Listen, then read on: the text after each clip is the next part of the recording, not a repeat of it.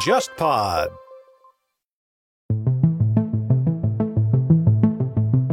虽然宣布辞职，但是他没有宣布说退出政坛。而且那天发布会说了好几遍，他说我会以议员的身份去继续支持下一届政府。而且你现在掰过来看他年纪嘛，今年他六十六岁嘛。对你现在看国际舞台上都是一帮七老八十的人在竞选，那我那我凭什么我不行对吧？对对对再过十年我也不会七十六岁嘛。其实安倍在此之前，他对今年的预期是什么？春天的时候欢迎什么中国领导人访日，然后呃开奥运会，奥运会靠奥运会拉一波景气，对然后在最后一年趁势修宪，完美谢幕。对，就是。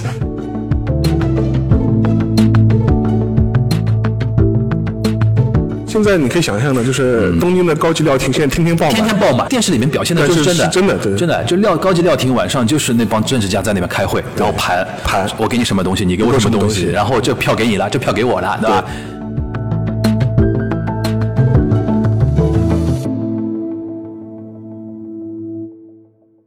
大家好，我是樊玉茹，大家好，我是安欣欣。大家好，我是全小新。欢迎收听我们紧急加更的东亚观察局啊！因为自从那个上周五我们那期上了之后，啊，然后中午开始，对。就是评论区就炸了的。就是我们现在先说一句啊，嗯，本播客对于安倍晋三辞职不负任何责任，对，对对对，不关我们的事，不关我们的事，因为我们是跟大家简单解释一下，因为我们那期节目其实是很早就录好了，对然后前一个礼拜。对吧，然后那个时候的时间点呢，只是传出他去检查身体了，然后我是。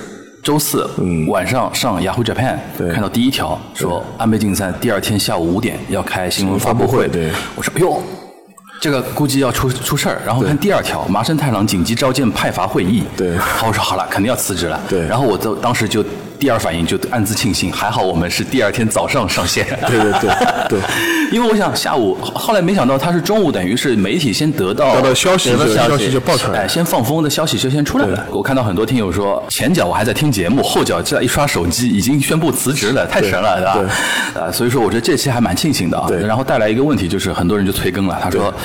紧急聊起，后面是谁啊？对吧？后面是谁？因为我看那天你包括我们非常喜欢的卢克文，对吧？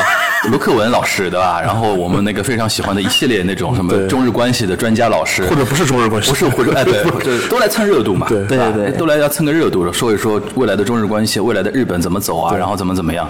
那我想，呃与其让大家听别人是怎么说，还不如听我们怎么说。所以说，今天我们紧急的星期日啊，今天嗯，今呃，所以说大家那个听到的时候要知道，我们是加班的啊。呃，而且是有一点，就是本期的录音质量可能会不太好。对，因为一些客观原因啊，我们换了一个场地，对吧？对，因因为为我们那个 JustPod 最近正好也是在搬家，所以说那个那个录音室还没有准备好。对所以说我们等于是在外面随便找了个地方，随便找了个地方紧紧急录加录。那我想今天我们这期节目呢，肯定是必逃不开要聊安倍后安倍时代的一些话题。对。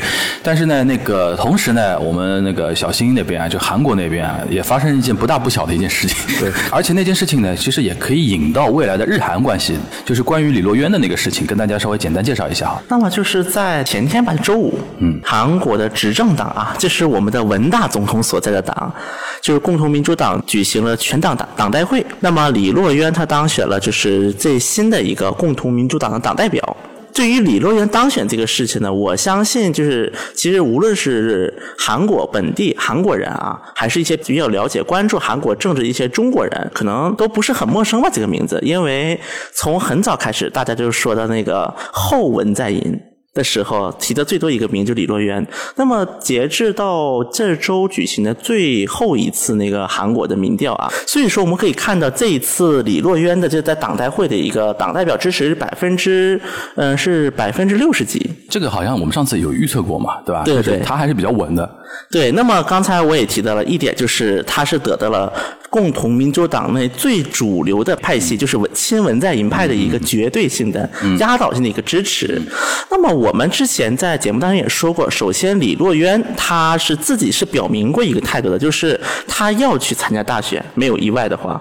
然后呢，他是希望通过就是这一次党代会选举党代表，他是能够获得一个就党内的一个势力，因为要成为共同民主党的一个总统候选人，那么第一步是要先经过党内竞选，在党内的竞选当中获得获胜之后，你才能去代表本党去参加总统选举啊。不过呢，根据目前的一个共同民主党党规规定，总统选举前的大概一年零两个月。要辞职的，如果党代表要参加总统选举的话，本来共同民主党的党代表的一个执政期是两年任期是，但是按照这么样的一个计算法的话，那么李洛言只能干八个月。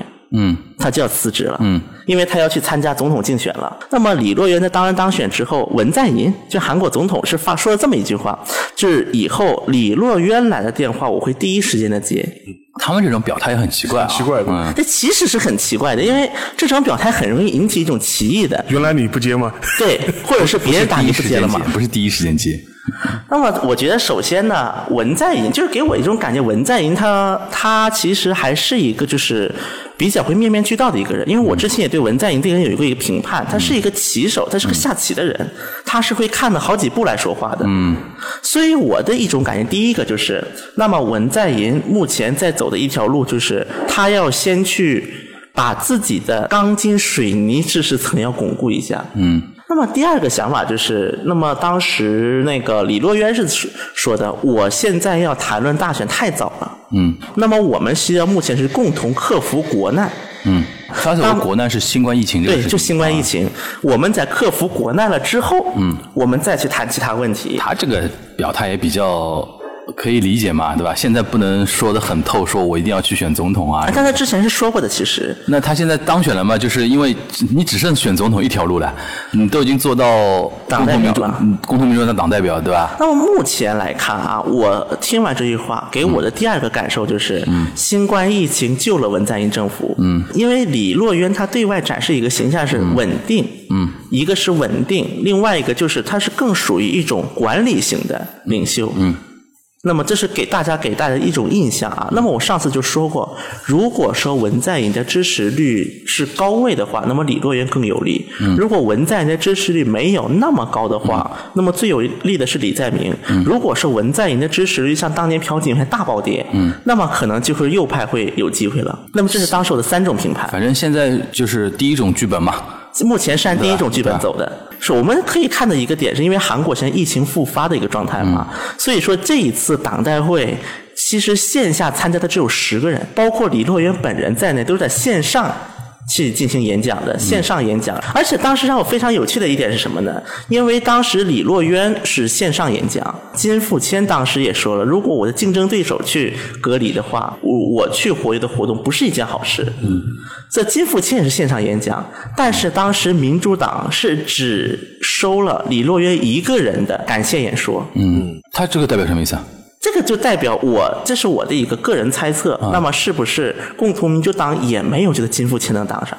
嗯啊，因为当时我说我说三个人的一个角色是李洛渊肯定是大头，朴柱明应该是个陪跑的，嗯，应该是李洛渊授意让他陪跑的。就算不是李洛渊本人授意，至少也是亲闻势力，嗯，就是为了让提高一些，就是他的知名度也好，体积就是他的一个级别也好。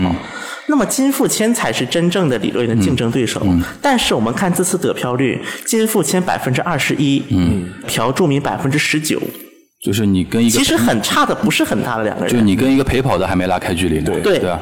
我想问比较具体一点啊，就是你先跟我们讲一下那个后面那个韩国的那个政治进程。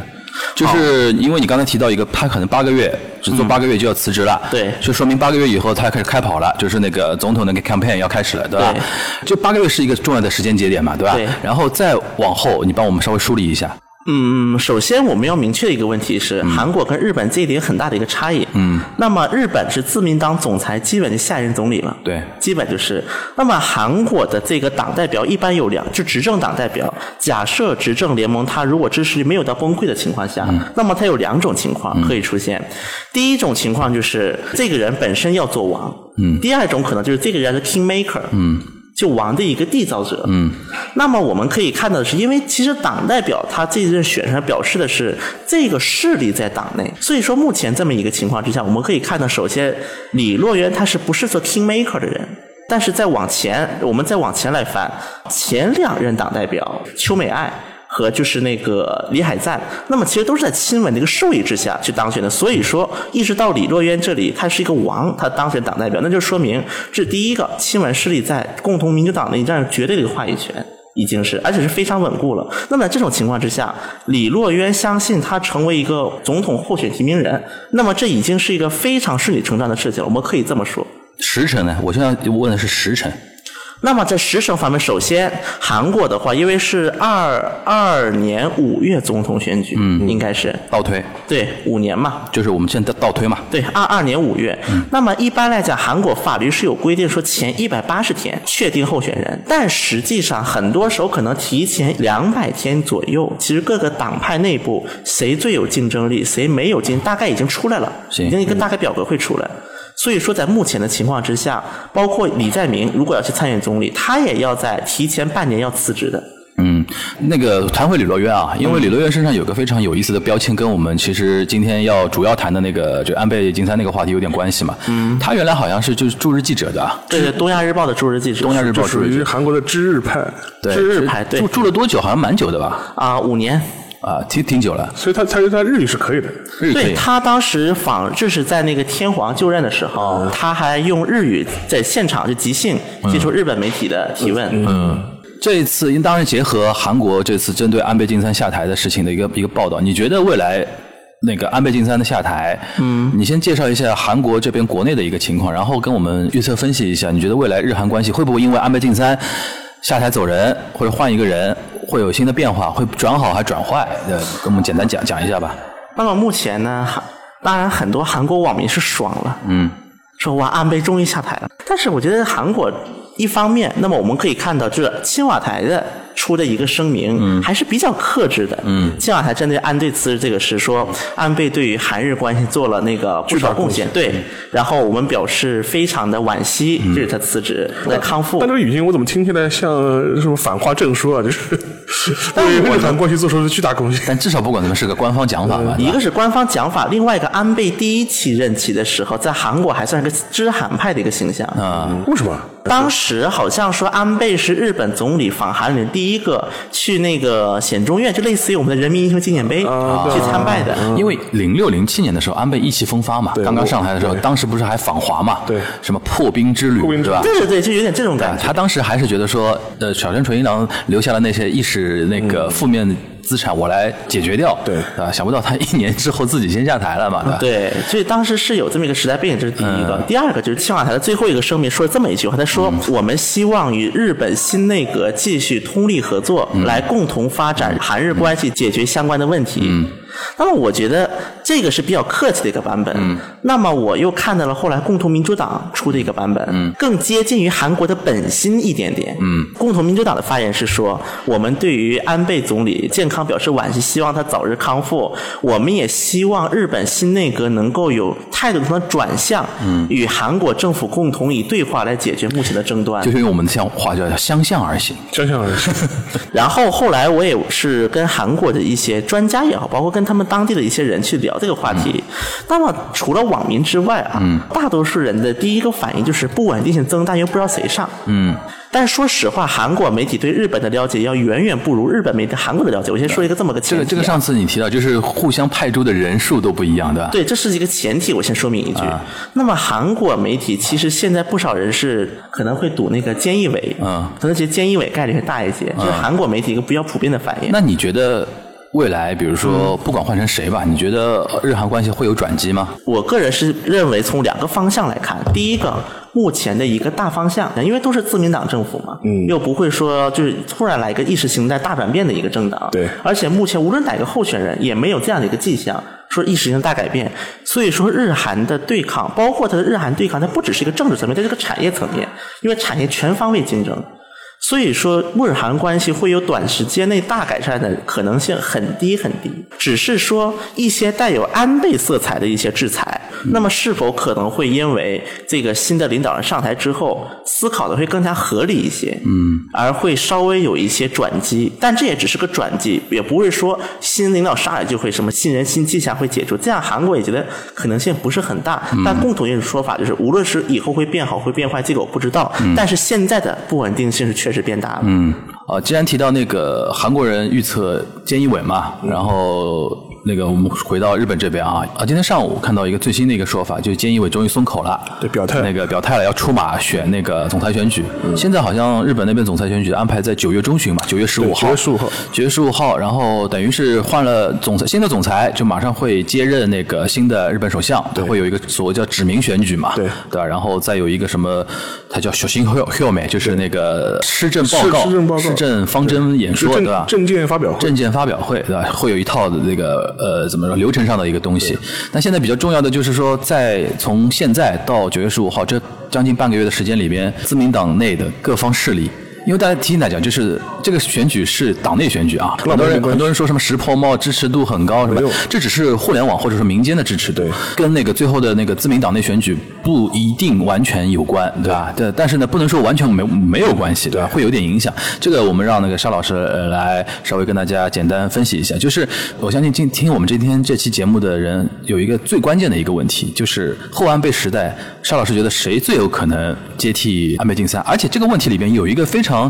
吊诡的一个地方，这个接替呢，是因为现在下呃九月十五号上来那个人，他很有可能也做不长。对，因为客观上明年明年就要那个国会要重新选举的。对，而且这个时辰是只会早不会晚，除非比如说选上来之后，你做了一段时间，觉得说，哎，呃，我可能做的还可以，名望很高，那我提前解散国会，对对，提前改选，我又有四年任期。对。对吧？然后再加上，其实明年好像总裁还还要还要换。呃，对，都要换。对，都要。其实其实就是说，现在这个新上来的这个日本自民党总裁跟首相，他的一个过渡意味其实很强的。对的。对。那就问题就来了，就是这个过渡型的首相跟之后一个新时代的一个首相，会不会是同一个人？先讲个背景，就是说日本实行的是议会代议制民主，所以说它不是一个全民普选的状态。对。所以说，你的单纯的民调高低，跟你实际上能不能上台没有必然的联系。当时的我读过一个日经的一个民调，当时就会发现，其实菅义伟的名望反而是最低的。对，但是他的好处是他在自民党内的根基比较深。而且他跟安倍是同盟同盟关系嘛，而且实际上你事后来看，安倍他尽管说他要宣布辞职，但是很大个程度上面你会发现，他可能还是想操盘后半辈时代的人事的安排的，就是这个迹象还是蛮明显。就刚才全小新说的，想做 king maker 嘛。对的，呃，因为为什么这么说呢？第一个，他虽然宣布辞职，但是他没有宣布说退出政坛，没有隐退，没有隐退的，对，他没有从政坛隐退，他还是保留众议员的。呃，身份，而且那天发布会说了好几遍，他说我会以议员的身份去继续支持下一届政府。对，所以说这个态度还是蛮明显的，他没有要退出政坛的意思。对，而且你现在掰过来看他年纪嘛，今年他六十六对，万一又治好了呢？而且你看现在政坛第三次安倍政权，而且你你现在看。国际舞台上都是一帮七老八十的人在竞选，那我那我凭什么我不行对吧？对对，再过十年我也不会七十六岁嘛。很有可能，比如说日本再动荡个三四年，安倍一方面身体好了，第二方面日本老百姓说妈还是你稳。对对。然后这是一个事情，还有一个事情就是说，他这一次自民党内部选举的选举工作的筹备工作和安排，基本上是交给了干事长二阶俊博去负责。嗯。之前我们其实也聊过二阶俊博这个人嘛。他也是安倍在党内政治上的一个比较可靠的一个盟友，对，基本上也是通过他来继续施加影响力。嗯，第三个迹象就是说是他这一次宣布辞职，他没有安排代理首相。嗯，他是说我会继续干到新首相就九幺五嘛，干到九幺五的。等之之后，等到新总裁就说是选出来之后，我就要交班。他们不是说哦，我八月二十五号宣布之后马上辞职，然后把政权交给副首相麻生太郎去代理，就是。因为他这个逻辑就是，他觉得自己身体没有遭到那种情况。对。他那天那个发布会，我仔细听他那个说法，他只是说。首先旧病复发了，对，但是吃了新药之后发挥了一定作用，而且是在那个平稳的一个阶段，对。但是他觉得心里边有一个坎儿过不过去，就是觉得说老百姓给我，当然他是官方的说法了对，就反正他说法就是说，呃，国民那么信任我，无法全身心的投入我没有百分百的那种投入精力，对。然后用在政务上，我觉得我心里过不去这个坎儿，所以说我决定下来。对。但是呢，他也是表明一种观点，就是说我的身体其实还可以，不是你们想的就马上会昏倒啊，这个是那个种感觉。就是我们上期讲的嘛，就是说他我们判断他身体的确有毛病，的确有毛病不是那种什么马上就要就是什么瞬瞬间就过去了这种现在等于证实一点，就是他患了五十多年的这个病，就是一直还没好。一直还没好。对，这个也蛮明显的了，因为。如果你的病非常严重，或者你的区域比较坚决，那你有可能是立即下台立立即下台了。你就直接，因为当时我他八月二十五号中午的时候，就是媒体不是发表那个新闻说他对辞意表明嘛？对。当时我还开玩笑了，我说辞意表明，哥们你是你是一个月以后交班，还是一年后交 交班？根本这都是辞意表明嘛。就是我说我一年后交班，也是辞意表明嘛。对当然这是个玩笑话了，但现在反过来说，现在来看安倍基本上也是这么个态度，他还是要坚持做到那总亲总裁选出来为止。对但这在这个时间段来来说，对他来说这是一个很有利的位置，他是可以施加影响力的。嗯，所以说你要看的话，后半时代的话，肯定是对他政治上有利，然后他能够发挥影响力的呃人物。上台的可能性比较大，然后然后掰过来算吧，因为麻生他这一次麻生太郎这一次就是第二天就表明说嗯不打算就是不打算不打算出来再选这个汤这个洪水了。然后还有一个比较有意思的迹象是，就是他的一些侧进的一些议员，就麻生的侧进。对麻生的侧进的一些议员就放风说，他们之前也不知道这个事情。等于他对外表明，我们跟安倍政权核心其实有点距离。啊，就是就稍微，当然你这个意思，他为什么要这么说，也也有他自己的但现在麻生考虑嘛。麻生派是党内的一个非常强的一个派嘛，主流派系啊，，主流派系。所以说，未来想竞选的人也不能忽视他这个力量。而且麻生派是属于保守本流，对本流中的本流，本流中的本本流嗯就是就是渊源可以追溯到吉田茂时代，就是对对对而且还有一个花呃花边比较有意思的话，因为现在就是麻生所在这个派系的前身，实际上是来自于河野洋平。嗯，现在还有一个悬念，就是说麻生是不是愿意把这个派系再完整的移交给河野太郎？就是河野的后人是吧？就收回去了嘛，是就是就是交回去了，还还给还给你们河野家了，就是对对对这这也是直接导致了河野将来能不能出来选总理一个很重要的原因。嗯，然后既然聊到河野了嘛，就先讲河野太郎好了，因为之前我们也聊过他嘛。就上次聊了，然后他这两天，我们当时也说过，他最近刷存在感刷的刷的也很呃也很凶。很凶嘛。嗯。然后他道理嘛，其实也很简单嘛，就是说是需要拉拉到一些主流派或者保守派的支持。对。然后虽然对需要对外表现一个比较强硬的态度，嗯，但即便这样的话，河野太郎他如果出来竞选的话，他有一个比较大的一个劣势，就是说他在党内的基础还不是这么的稳固，嗯，而且你看他的政治履历的话，他基本上党内三要职他没有担任过，对，这个对他来说是党内选举是非常不利的。嗯，当然，如果我们开玩笑，如果是开放日本网友选举的话，那估计是河野太郎肯定上了。就是如果在推特上面选举的话选举的话，，他肯定上了，因为我们都知道河野太郎是一个网红型政治家嘛，对对，非常善于用网络或者是那个一些社交平台的手段。Twitter、Instagram、Facebook、YouTube，然后还搞直播，他？他上礼拜还在 YouTube 上搞直播，然后当时还抛出很惊人的言论嘛，意思就是说女性天皇对吧女性天皇可以考虑嘛，就是我们应该考虑女性天皇嘛。这个一下子呃一语激起千层浪的，吵大家吵成一团。这个事情在日本是不能聊，他想法也很简单嘛，就是要刷刷存在感嘛，，就是你们你们觉得是禁忌，我就要碰，我就要碰的，让你们所有人都讨论的时候离不开我这个态度还是蛮明显的。但是他的问题是党内选举他不划算，就是他党内基础不够。对，所以说另外一个现在麻生的态度也比较暧昧暧昧，就是他也没有明确的表态，说我第一我你出来选我支不支持你啊，然后或或者这个派系将来我要不要交还给你们河野家，他态度上也比较暧昧。这是河野太郎，然后和麻生就这样过去，然后再下来就是岸田文雄。岸田文雄的问题是说他这一他今年由于疫情的关系，他的政治显示度不是很高。对，然后他本来那个位置就是什么政政政会长对吧？政会政调会长。然后，而且岸田文雄这个人呢，本来在自民党内就是属于他那个派系，就是属于被人家称之为自民党内的公家。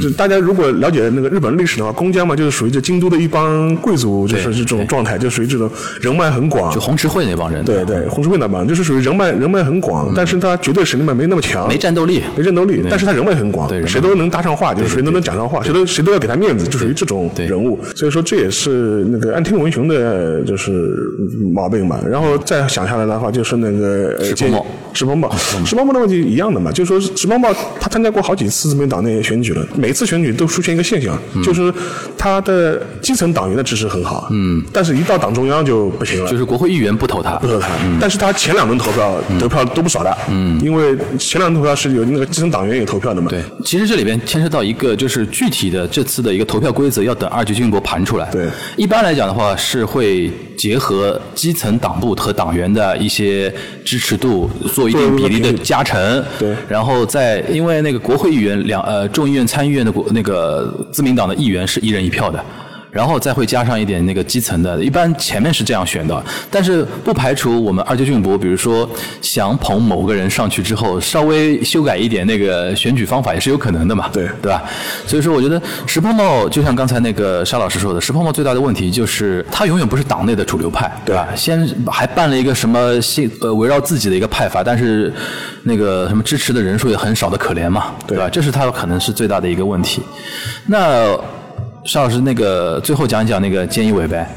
菅义伟的话，就是说，因为他当了这么多年安倍内阁大管家嘛，所以说总体来说，呃，党内的资历是足够的。嗯。但是他有几个劣势吧，一个劣势就是说他在嗯就是民众当中的形象一般，就是没有什么特别强的个人魅力。他现在就是令和大叔，对，第二个点的话，他年纪其实也不小了，不小了不小了。所以说，他即便要当总理的话，基本上你可以判断他就是一个过渡性总理。过渡性总理。他很难建立一个长期政权。嗯，当然你也可以理解啊，反正当当首相也是所有日本日本政客的梦想嘛，过把瘾。我哪怕当一天都好的。那对过把瘾嘛，你也可以从这个从这个角度来理解。所以说现在的问题，他现在公开出来就说是松口，就说要出来选。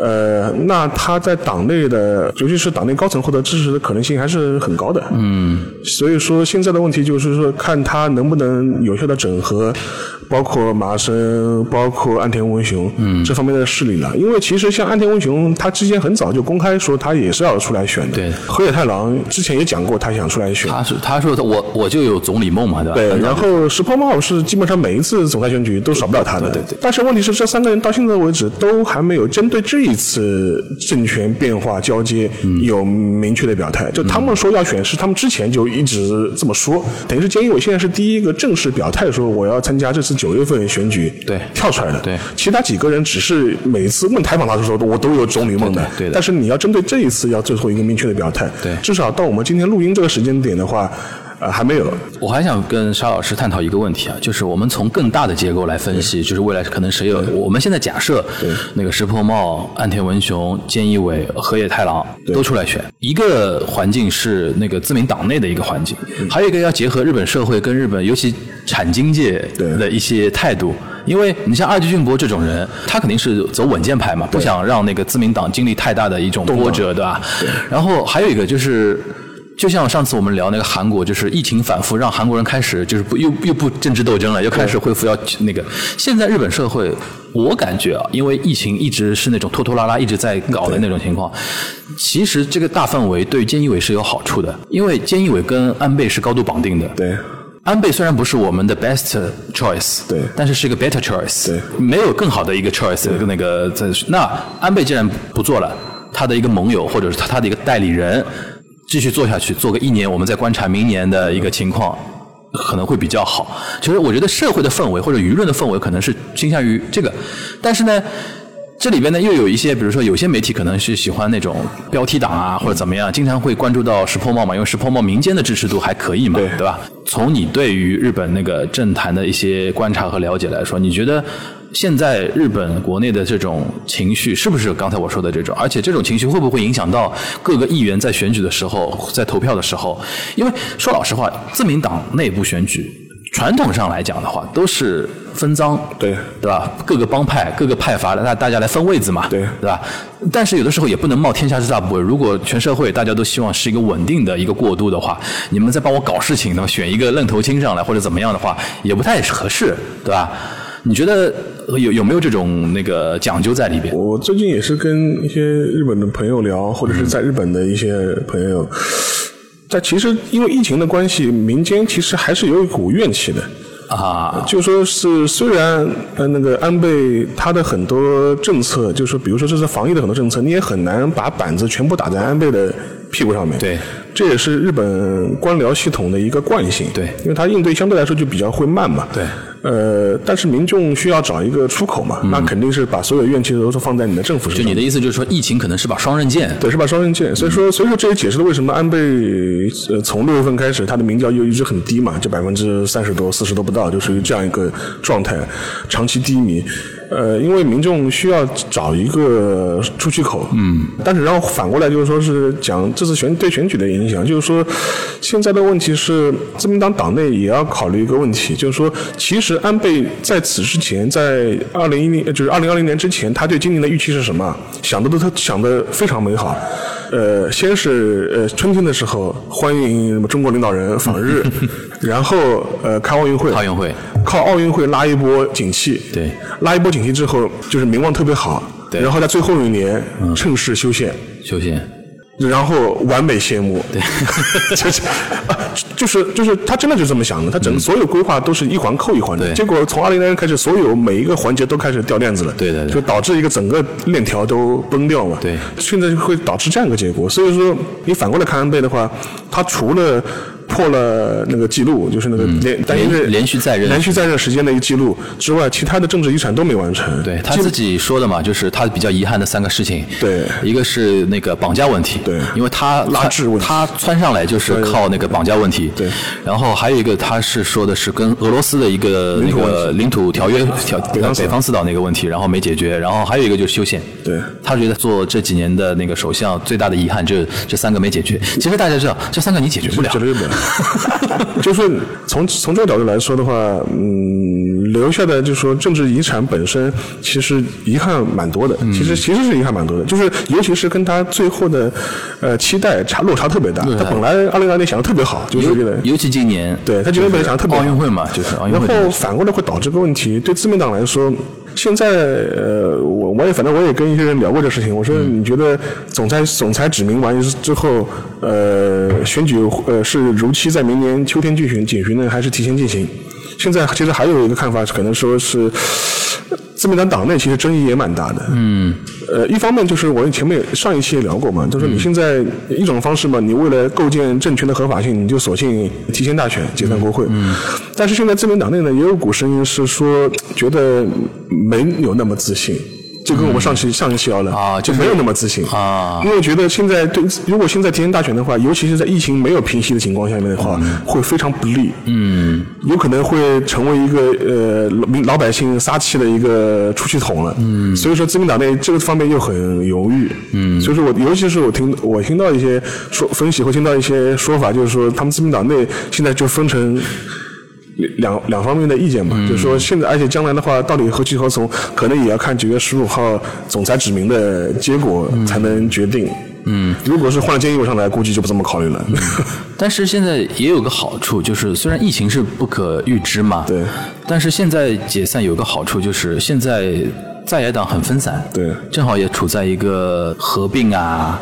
各种各样的那种重组的那个过程中嘛，如果他们一旦形成合力的话，你明年再选，其实就会有问题。对的，因为现在在在野党的问题，现在在在野党现在喊的口号是野党共斗。共斗，哎对。但是原来国民党就是他那个就是日本的那个国民党，就跟台湾 没关系啊。跟他们日本原来民主党分出来的一帮人，他们组了一个国民党。嗯。然后他们当中的话，有一部分人反对合并，呃反对跟立宪民主党合并的一个很大理由是说，我们反对野党共斗的立场。嗯。为什么呢？他说我从来不可以跟就是日共合作。对。野党工作现在现在策略是日共也要参与野党工作。对对对对就原来一帮国民党人说，我我我们不敢，我们怎么能跟就就是意识形态差的有点远啊差的有点远。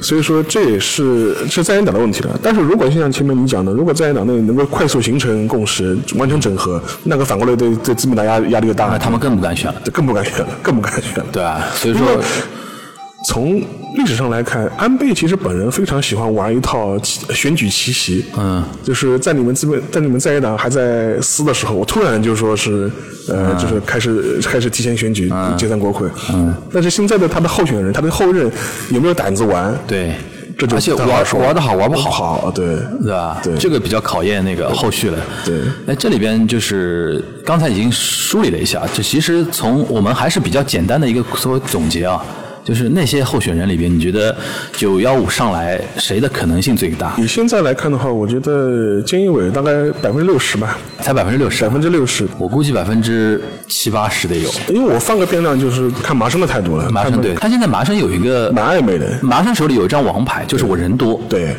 然后呢，呃，你拿着这张人多的牌，你怎么叫这张牌？对比如说你威胁建义伟啊，说你给我什么什么位位子子，对给我多少多少位子，我投你了。对那如果他要的过高呢？建义伟说他呢，就我不跟你合作，我跟别的派系大融合，我都不给你。但也有这种可能，但是我觉得建义伟不是这种人，建义伟不是这种人，他没那么狠，对吧？对他没那么狠，但很有可能就是说，就像还是给你副总理或者什么的不不动，只是我做首相，但是可能比如官方长官什么，可能从你派系里边再派人啊什么的，挑人对或者里边再再找什么河野太郎的人或者石破茂的人都有可能。对我觉得最有可能是这种，对对吧？但是如果麻生太郎是那种做不做副首相我都无所谓，对但是我这次要搞事情，对怎么搞事情呢？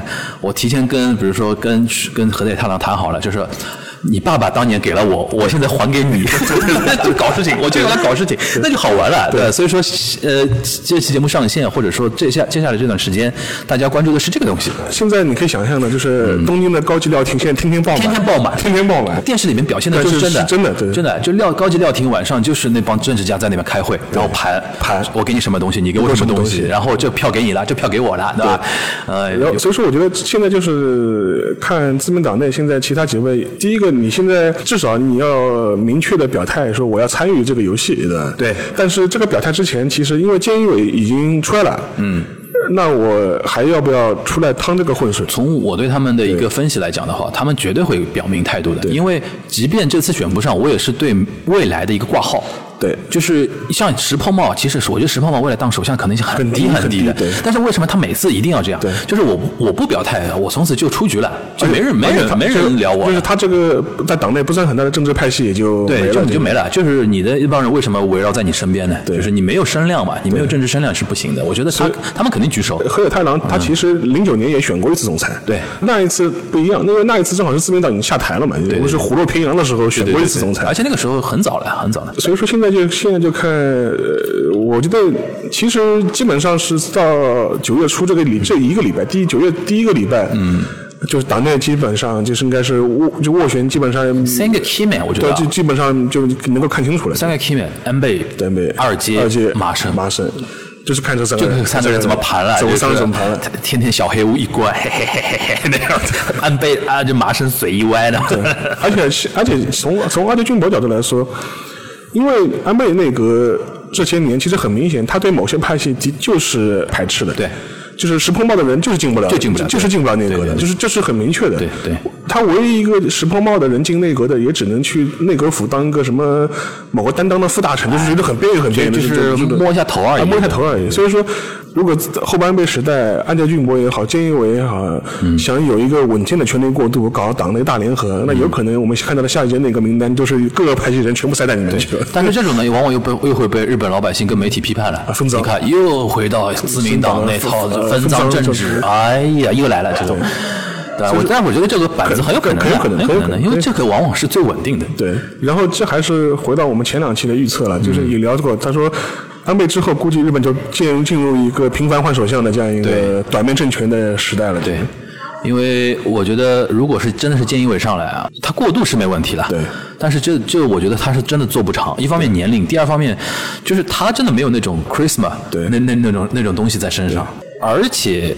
他这种身上没有那种政治号召力、政治魅力的话，会导致经常有人会想会试图挑战他。对，这个是非常麻麻烦的一件事情，对对？而且他又不是那种非常杀伐决断的那种，他是非真的非常适合做官方长官，是那种性格。而且反过来你看了，如果在野势力能够完成整合的话，完如果完能够野党共斗实现的嗯话，那估计就天天在国会指就指着鼻子骂，你怎么还不解散国？对对 对对哎，这里边还有一个小小的话题啊，我们稍微放点时间聊一聊。就是我看到很多一些对日本政治不太了解的一些朋友啊，但是他平时也会关心一点政治八卦什么的。他们现在竟然在聊我们北海道知识 铃木直道的机会，知道吗？这个这个，因为我觉得可以顺着这个啊，我们聊一聊年纪更轻的那帮人，他们以后的一个机会，比如说包括小田小进字堂，那个铃木直道，然后那个大阪的那个叫什么吉村呃吉村吉村文洋还是啊，对对，吉村文洋，然后甚至我们小池百合子。对，虽然他不是年轻，但是他是东京都知事，是等于整个日本那个手里资源是他最多了嘛？现在对吧？就是他们这些人，你觉得呃会不会有这种存在感在？但我觉得今年估计是太赶太太赶不上，太赶不上。今年是今年是赶不上了。小山金次郎，呃我觉得还是再积累积累吧。就是对，我觉得有人聊小泉进次郎，我觉得你真的就真的看脸的社会。对就就轮到他真的早了，早了早了早了，没有个十年是不行因为。他第一，他现在只是第一届嗯内阁大臣，对，党内三要职也没当过，而且刚刚当环境大臣，就失言啊，各种各样的被人家挖出来的什么黑历史啊，就来了。所以说我觉得关键是被韩国人挖出那个就很搞笑了。对不仅是被日本人尽皆知，在韩国都有很多人拿外号揶揄他嘛。他不是还参加什么国际什么会议，然后讲那些话莫名其妙的嘛，对吧？反正我觉得他还比较坎坷这了。这还早了，我觉得早了。然后至于像铃木直道这种人，至少先要进入自民党内部自民党党中央嘛，就是你你要进党中央嘛，你不进党中央你怎么混？就是这是其。至于像吉村文洋的话，他有个问题，因为他是属于大阪文心会，对大阪文心会还是个地方性政党地，方性政党，就是你要进入中央，你要上落还是自民党有难度的。自民党对他们其实也没什么太喜欢。而且反过来就是说，像大阪文心会的问题，就是因为它的地方属性太明显了，嗯，所以你作为一个政党，你想上落，然后进入中枢，呃，其实挺难的。就是说你，你你唯一的可能性是将来，比如说参与参与野党联盟的方式，他们当年那个桥下彻，对。那个时候做那个维新党的时候，是想做全国性政党嘛？对。后来看来看去就是还是只能是固守在大阪那关系只能固守在关系。然后至于其他什么啊，还有比如像山山本太郎这种，嗯，山本太郎他一个问题就是说，他是属于很会搞事的人，但他的唯一的问题就是说，他能不能获得嗯野党的一致的支持就。能不能成为共主？能不能成为共主哎？所以说，现在来看，现在年轻一代的话，我觉得，嗯，至少这一批人想就问鼎中原，我觉得还有待时日吧。就是没有个十年二十年是十年。十年，来个五年、十年还是要的，五年十年五五年、十年还是要的。行，那接下来有一个很重要的问题，我相信很多听友很关心了，就是如果啊，我们现在判断就是菅义伟可能性比较大嘛，对，你觉得他未来会对中日关系的一个影响？嗯，本身来说，说实话，安倍的突然下台，我觉得对中日韩的呃三边关系来说。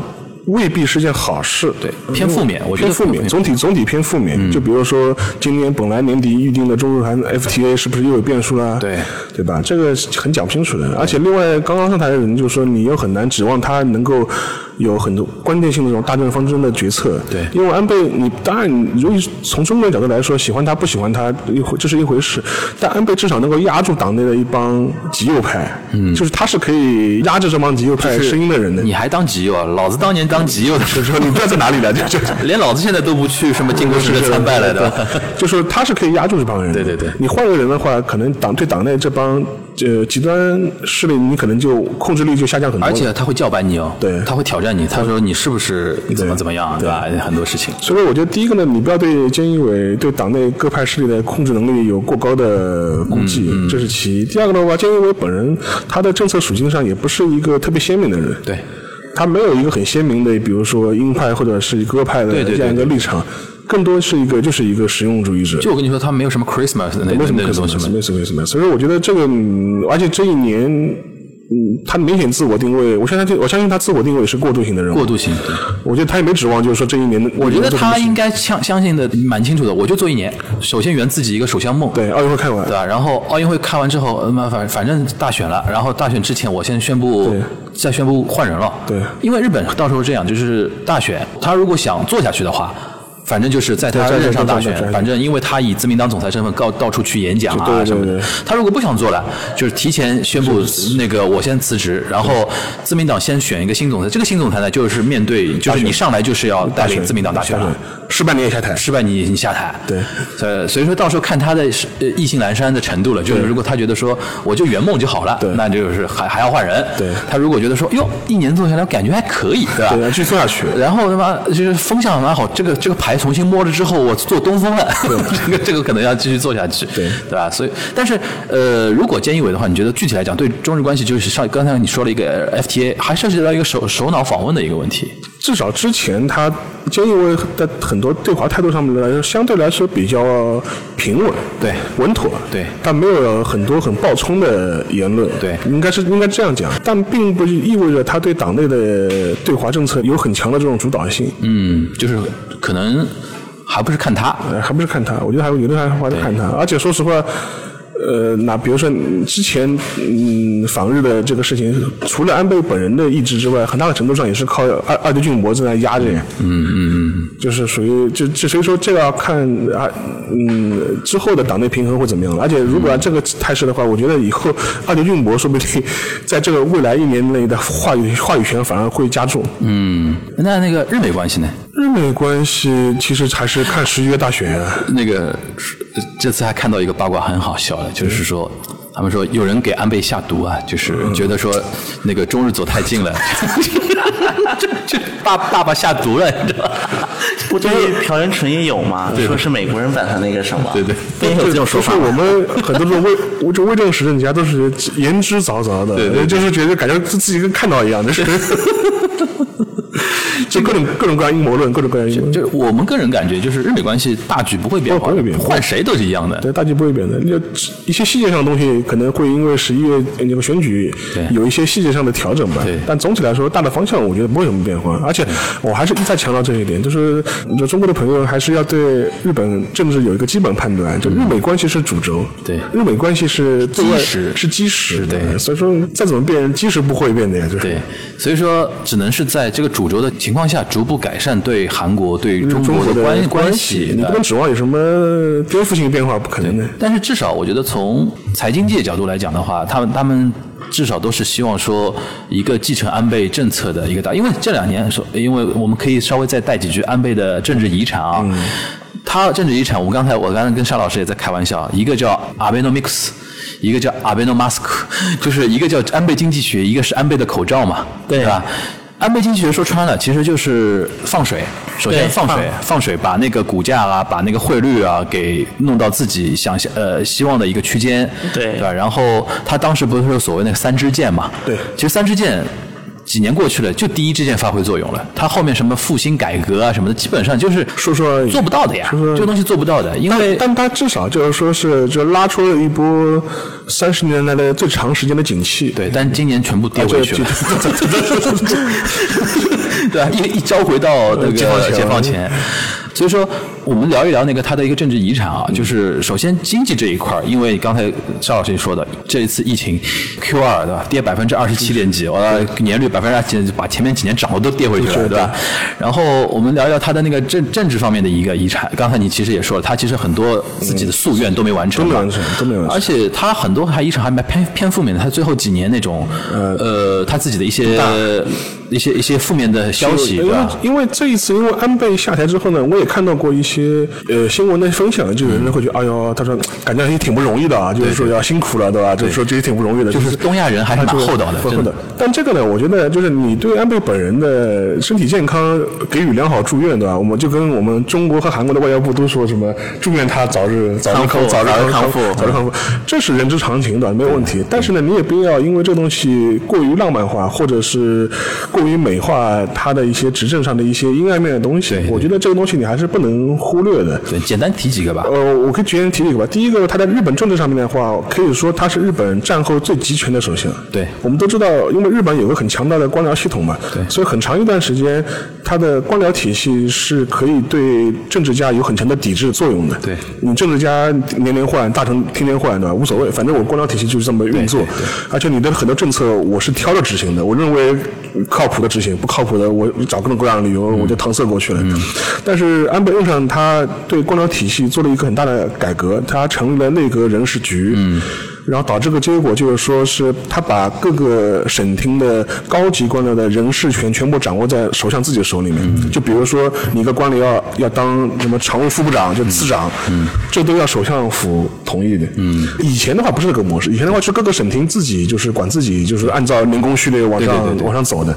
他的当时改革的理由是说，我们是民选上台的，这也是要体现民意。这也是日本纠结的一个地方。其实很多，比如说官僚主政导致国家走向错误的方向，这也是民间当时一种舆论嘛。对对。对没有这种舆论的话，他不会出什么人事局啊，对，所以说但但导致个结果，就安倍本人就成为了一个非常集权的首相，他的权力实际上呃超乎战后的任何一任，嗯，但也导致了他的某晚期为为什么会发生很多丑闻，就比如说什么森友学院啊、家计学院家计学院啊，末期的话，就比如说的确是有一些政权独走的这种迹象，还是很明显的。这次安倍在辞职的发布会上也讲了，也对这个做了发言，他大致的意思就是说，啊，绝对没有政权独大暴走的问题，嗯但是我承认可能会造成了这些不良的印象，对对我我为这些印不良的印象表示歉意就。吃相有点难看吃相。有点难看，但是我我心里面肯定我们不肯定不是要做这个事情的，对吧？对但是是不能否认，就安倍呃晚期的话，政权的呃独大这个现象确实是蛮严重的。对他们的民主政治制度有点伤害吧有？点伤害了，所以说像你像樊宇罗之前聊过那新闻记者那个电影电影嘛，其实讲的就是这个事情嘛，讲的就是这个事情。所以说，我觉得还是要对此要有一个清晰的认认识，而且他这个认识的话，就说他这个遗产会影响之后的日本政治非常深远。嗯，其实沙老师总结了一圈，给人感觉其实安倍有点，其实他有点落寞。这其实这一次，对就是准备好的花路啊，对没走上，花道都铺好了，妈的拆掉了，二零二零突然拆掉了这个花路，而且加上身体不给力，对吧？所以说等于是黯然辞职吧，黯然被选择辞职了。对而而且从他的一些遗产上来讲的话。呃留下的东西不多，对对吧？然后但反而留下了一堆丑闻，对对吧？然后什么夫人的事情啊，什么一大堆啊，这个观感总归不太好，对吧？我相信可能对他来说也是不太爽的一个一个一个地一个地方，但是没办法，就是总要往前看嘛，要往前但。是，但是我还是强调一句啊，你看他的发言，他还是留，他是留了后路啊，他留后路的我没有退出政坛啊，老子可没有退出政坛，对的，我还是议员。我还是议员。哪天我养病养好了，老子在 胡汉三又回来了。就是就是怎么说呢？就是你们会想我的，你们会想我的。对 对，所以说，所以说，我觉得还是看吧。我觉得若干年以后谁知道呢？对对对对对，而且他其实六十六、六十七就还好，还好还好啊。还有十年可以混，我觉得对对吧？他只要把那个病养好就还好。然后最后，我觉得是不是请小新跟那个沙老师就简单下个小结论啊？就是你觉得后面日本换新首相之后，日韩关系是往好了走，往坏了走？中日关系是往好了走，往坏了走。小？新先讲对，呃，我觉得中就是日韩关系，日韩日韩啊，对，韩日关系。大方向会跟目前情况差不太多，嗯，但是在一些小细节方面可能有变化，但只是小细节，可能动不了大局。就是如果要大局发生变化，而且很有可能是没法靠韩国和日本两国进行的，就要么有中国，要不美国推对，就是有外面的某种角色来干涉，才能够让韩日关系发生根本性的变革。尤其是刚才提到了菅义伟这个人的一些性格和表象，画出来之后，我更加深了我的这种确信。我相信菅义伟也没有那么大的自信去把整个韩日关系，他敢改善韩日关系，我觉得不敢。我觉得不只是改善，完全颠覆也不太可能。我觉得我我不可能不可能不可能。那邵老师觉得中日关系呢？中日关系，我觉得变数还是蛮多的。我没那么乐观，没那么乐观。我没那我没那么乐观，因为。呃，先不说菅义伟本人的对中日关系的构想或者是远景是怎么样，嗯，我说，即便他只要他上台，他党内就各种各样不同意见，他就控制不住了。对，如果你对日本政治比较了解的话，其实你要知道，今年四月份安倍为了我们领导人访日，其实做了大量大量工作了，对压抑了非党党内非常多的反对意见，这是一个很大的一个问题。所以我觉得，我总体来说，我不是我不是特别的乐观，我不是我不是特别乐观，就说是因为如果你不是像安倍这样的人的话，是基本上相对的反对意见是控制不住的嘛。因为当年还有一个例子，就说是当年四。三四月份的时候，你想想看，安倍因为安倍的很多政策的导向，他为了要改善对华关系，嗯，跟百田尚书都翻脸了，就是，嗯嗯嗯，我们百田尚书本来就是他的这个死杆拥趸拥趸，就是为了他对华政策都跟他对对对。翻脸了，对，但是安倍还是做得出的啊，还是还是做得出。就是说，其实日本政治应该往哪个方向走，或中日关系应该往往哪个方向走，日本的其实精英阶阶层都知道的。对。但是就看你能不能压制得住一些极端言论。论，对，你控制不住那？就你的意思就是换了安倍，你就不太对后面的那个人，你不太乐观。不太乐观，不太乐观。啊行。有这跟有这跟文在寅也挺像的，对是文在寅面临的情况。，对就是有一个非常强势的领导人不在了之后，后面你就咋办？那个那个东西。就是就是老虎不在对吧？猴猴猴子猴子称大王对，那最后我问个比较那个具体你觉得年底中日 FTA 还有戏吗？就两中日韩 FTA，就是呃两两位都预测一下，呃，我我反正我是不太乐观。不乐观对吧？我是不乐观小新你觉得呢？我也觉得不乐观，而且可能是日韩中间会有一个可能会闹别扭。这三方里面，可能日韩两个里面有一个，我是这么猜。行吧，那我给大家一点信心，我觉得还是会签的。我希我希望不要这这个东西，希望不要打脸啊，因为我觉得其实说老实话，对于三国都有好处。对对中日韩 FTA 都有好处。我希望不要用那种大家那种情绪化的民族主义的那种言论，导致经济停滞，对吧？因为我觉得有一点很对日本来说，他们有一点还是很切身体会到的，就是 Q 二跌得太凶了。对。百分之二十七点几，他们吓死了这个东西，所以说中日韩希望他们能把这个东西分开来看，对。对吧？但是那个到时候我们期待吧，反正到年底也没没多少多少时间了，好吧？是。那反正我们这一期就紧急加入的啊，紧急加入的，然后会在那个我们下一周吧，下一周周五跟大家一个见面啊，然后大家可以期待之后的日本和韩国的一些时辰，我们刚才已经跟大家盘过了。日本最近啊，九月十五号，九月十五号。就能决定最今后一一年的了，然后韩国嘛，可能就明年夏天，对明年那个就是然后这个这个礼拜就是呃东京料亭生意不太好，就是对天天爆满。对，就是门口都是记者待着，谁跟谁碰头了，对谁跟谁又进去了，对吧？谁跟谁出搞到搞到半夜才出来，然后，谁跟谁只聊了十分钟就出来了。对对对对，然后说，哎呦，那个按按那个麻生太郎那个嘴脸的角度越来越大了，这那说明开心嘛，对吧？好啊，那其实挺有意思的，大家可以关注那个，尤其这段时间关注日本新闻，终于关注日本新闻了。对韩国我们一直说韩国比较戏剧化嘛， Dynamic 对，现在终于稍微韩国稍微稳定一点了，日本开始来了，戏剧化真的东亚牌局又发生变化了啊！好，那我们感谢大家的收听啊，我们希望那个下次我们在新的环境里面跟大家再次见面，大家拜拜。拜拜拜。もう二度と会えないはずのあなたが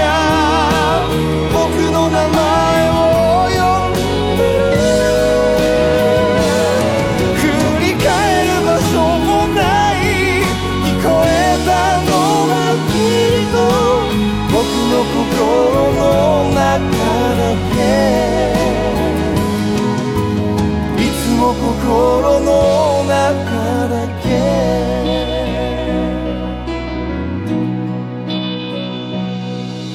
この街のどこにもあなたはいないけど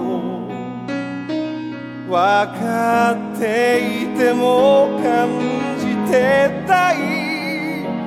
この花が brasileiro Mateus.